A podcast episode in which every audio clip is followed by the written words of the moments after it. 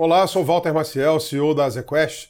Estou aqui para fazer o episódio de agosto de 2019 do PodQuest.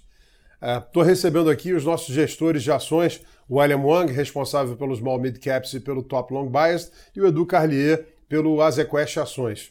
É, William, a gente acabou de ter agora a, a temporada de, de season, né? Divulgação da, da, da, dos resultados das empresas. E apesar dos resultados bons, o que a gente viu no mês foi a Bovespa negativo, em 0,67. Como é que você explica essa dicotomia? Quando a gente olha para a composição do índice, metade dele é composto por commodities e bancos.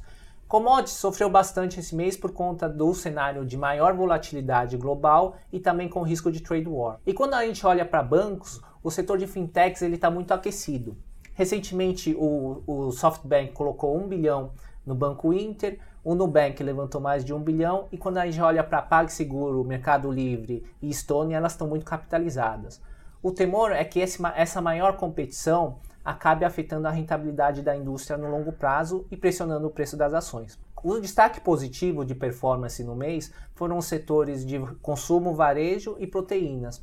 Proteínas têm performado muito bem por conta da febre suína africana na China, que reduziu a oferta de porco e aumentou a demanda de importações desse país.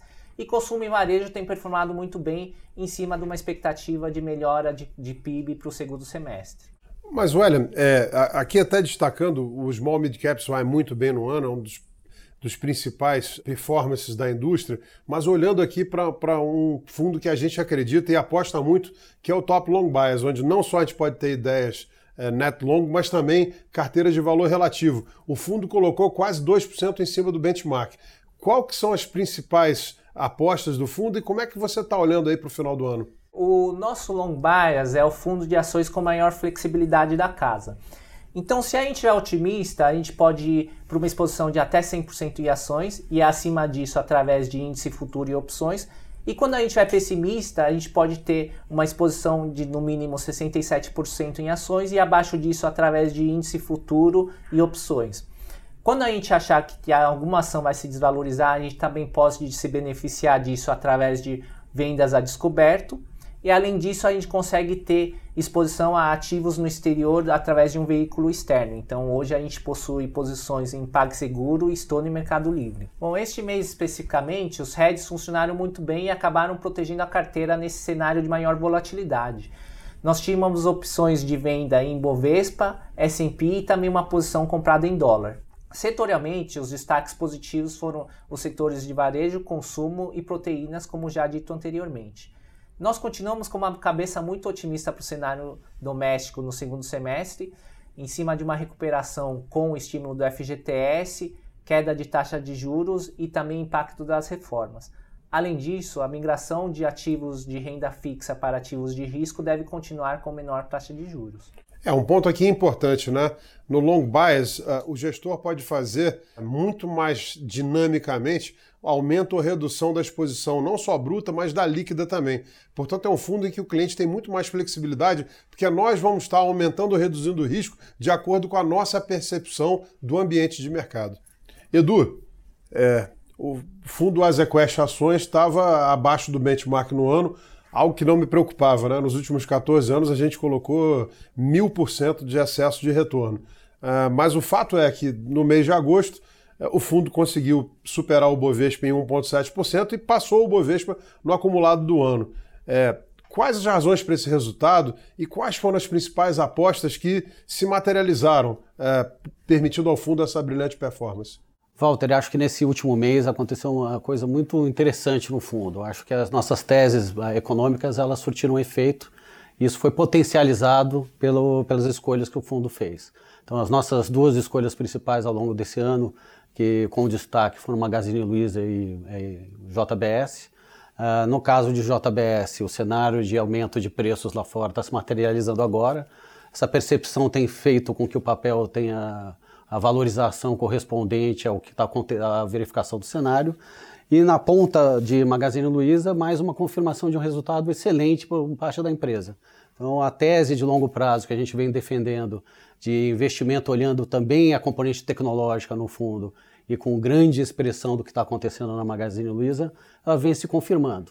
Magazine Luiza foi um papel que sofreu no começo do ano, um pouco em linha com a, a, com a perspectiva de que a competição podia estar aumentando. É o que a gente vê que os resultados estão comprovando que a tese está segurando muito bem a despeito da valorização incrível que o papel tem tido nos últimos três anos. Então, acho que mais uma confirmação de uma posição de longo prazo que a gente vem segurando no fundo e que vem materializando em cima da tese que a gente gosta e tem acompanhado com, com sucesso para o papel. De fato, nas nossas recentes discussões, você estava me mostrando que, apesar de muita gente apontar para o quanto o papel já andou, nos últimos quatro anos, o aumento de EBITDA, o aumento de vendas e mesmo a virada de prejuízo há cinco anos atrás para um lucro robusto hoje, dão um sinal de que ainda tem um largo espaço para andar, né? É, eu acho que a componente de transformação tecnológica a, refletida com o que está acontecendo no Brasil, ela é muito importante para entender os casos de investimento daqui para frente. A gente tem uma preocupação gigantesca com relação à transformação digital na maioria dos papéis,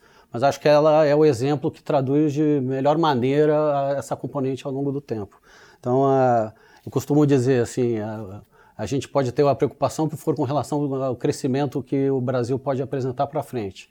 Mas é muito, dá muita tranquilidade você estar tá investido numa ação em que o, o, potencial de ganho de mercado ainda é muito relevante quando você vai ver o que está acontecendo no mundo, físico também. Pegando esse gancho, nós temos na, na e daqui a pouco a gente vai fazer o podcast também da área macro, e vamos destacar isso, uma aposta de um crescimento do PIB de 2,5% no ano que vem, que é uma aposta de um crescimento bem mais robusto do que o mercado espera, do que os nossos concorrentes e a maioria dos analistas.